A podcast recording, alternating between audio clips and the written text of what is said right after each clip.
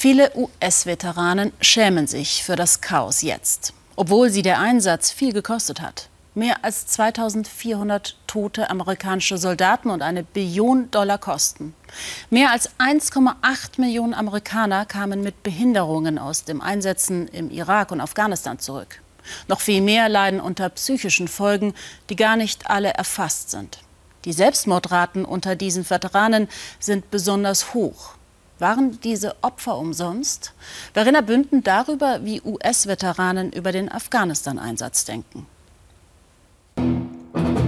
Afghanistan ist weit weg von diesem Proberaum in Pennsylvania. Und doch, für Tim Donley und Nate Kalwicki ist der Krieg nichts, was sie einfach so abstreifen könnten. In ihrer Musik verarbeiten sie das, was sie am Hindukusch erlebt haben. The Resilient heißt ihre Band. Und resilient, widerstandsfähig, versuchen sie mit ihrem Schicksal umzugehen. Ihre Band ist auch ein neuer Lebensinhalt. Drei der vier Bandmitglieder wurden in Afghanistan schwer verwundet. Sie trafen sich bei der Reha im Militärkrankenhaus, lernten, mit Bein- und Armprothesen umzugehen und Musik zu machen. Mit der wollen sie andere Veteranen erreichen und aufbauen. Bei den Nachrichten aus Afghanistan fällt das gerade schwer. Es ist grauenerregend zu sehen, was jetzt mit den Menschen dort passiert, was sie ertragen müssen. Es ist herzzerreißend, nachdem ich da war, da geblutet habe. Tim Donley gehörte zu den Marines. Er war 20 und erst einen Monat in Afghanistan, als ihm eine Sprengfalle beide Beine und den halben Arm wegriss. Auch Nate Kalwicki verlor sein rechtes Bein mit 20, als ein afghanischer Soldat ausrastete und um sich schoss. Er war erst eineinhalb Jahre bei der Army und danach genauso lange im Krankenhaus. Dass die afghanische Armee allein nicht kampffähig war, ahnte Kalwicki. Aber dass das US-Militär so einen chaotischen Abgang hinlegt, empfindet er als unwürdig. Unsere Soldaten vor Ort, die haben ihren Job gemacht. Wir alle machen das, was uns befohlen wird. Aber die darüber, die in den höheren Ebenen alles koordinieren, die haben das ganze Ding vermasselt. Es sind die sichtbaren Narben, aber auch die unsichtbaren Verletzungen, die schmerzen. Die Frage, welchen Sinn das alles hatte. Tim Donley beantwortet sie mit den Afghanen. Sie haben eine Zeit lang etwas Besseres gesehen, als von den Taliban unterdrückt zu werden. Es ist schwer, aber ich glaube, meine Zeit dort und meine Verletzungen waren nicht umsonst.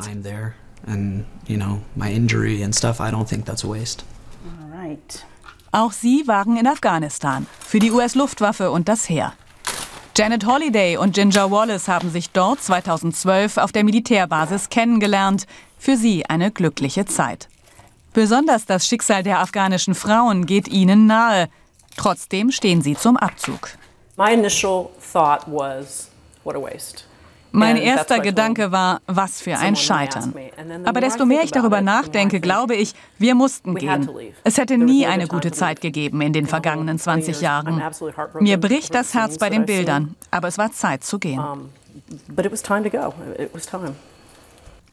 Wallace plante unter anderem die zivile Wiedereingliederung von Taliban-Kämpfern und war lange optimistisch. Ich habe direkt mit Afghanen zusammengearbeitet. Ich kenne noch Menschen da. Das Härteste ist das Gefühl der Hilflosigkeit. Ich war 2013 so hoffnungsvoll bei all dem Fortschritt, den wir gemacht haben. Ich hätte mir nie vorstellen können, dass die Afghanen noch nicht mal kämpfen. Hier in Sicherheit die Nachrichten vom Chaos in Afghanistan zu sehen, sei manchmal zu schmerzhaft, sagen die beiden und gehen lieber spazieren. Ihre Stimmung Irgendwo zwischen Hoffnung und Zweckoptimismus. Wenn man sich heute Vietnam anschaut, haben die sich sehr gut entwickelt. Ich hoffe von ganzem Herzen, dass auch Afghanistan die harte Zeit überwindet und es dort eines Tages besser wird. Ohnmächtiges Warten. Damit wollen sich andere Veteranen nicht abfinden. Viele hadern mit den zurückgelassenen Ortskräften. Mike Breen, Ex-Heereskommandant, fühlt sich persönlich verantwortlich. Wir haben den Menschen Versprechen gemacht, weil man uns das gesagt hat. Versprechen, dass wir sie schützen, wenn sie zu uns halten. Unsere tiefste Überzeugung war, dass niemand zurückgelassen wird. Veteran Matt Zeller verdankt dem afghanischen Übersetzer Yanis Shinwari sein Leben, holte ihn vor Jahren schon in die USA. Beide haben eine Organisation für militärische Ortskräfte gegründet. Ich werde überschwemmt von Nachrichten, die sagen, Bruder, bitte hol mich raus, ich sterbe sonst. Wir appellieren seit Monaten an die beiden Regierungen, die Evakuierungen einzuleiten, an denen jetzt alle verzweifelt arbeiten. Es ist eine Schande. Zurück in Pennsylvania. Die Veteranenband The Resilience setzt ihre Musik gegen die Dämonen der Vergangenheit. Die Bilder aus Afghanistan wecken bei vielen alte Traumata. Bei den Notfall-Hotlines steigen die Anruferzahlen. Wenn wir verletzt werden und nach Hause kommen, ist es hart, keine Kontrolle mehr zu haben. Ich weiß, dass viele Soldaten jetzt das Gefühl haben, dass alles vergeblich war, dass das ganze Land verloren ist. Uh, Aber hier ging es nie um Land, hier ging es um die Menschen. Und was in deren Herzen und Köpfen ist, können die Taliban nicht einfach stehlen what's in their hearts and in their minds um, can't be can't just be stolen from them by the Taliban. Es ist der Versuch, der harschen Realität etwas entgegenzusetzen.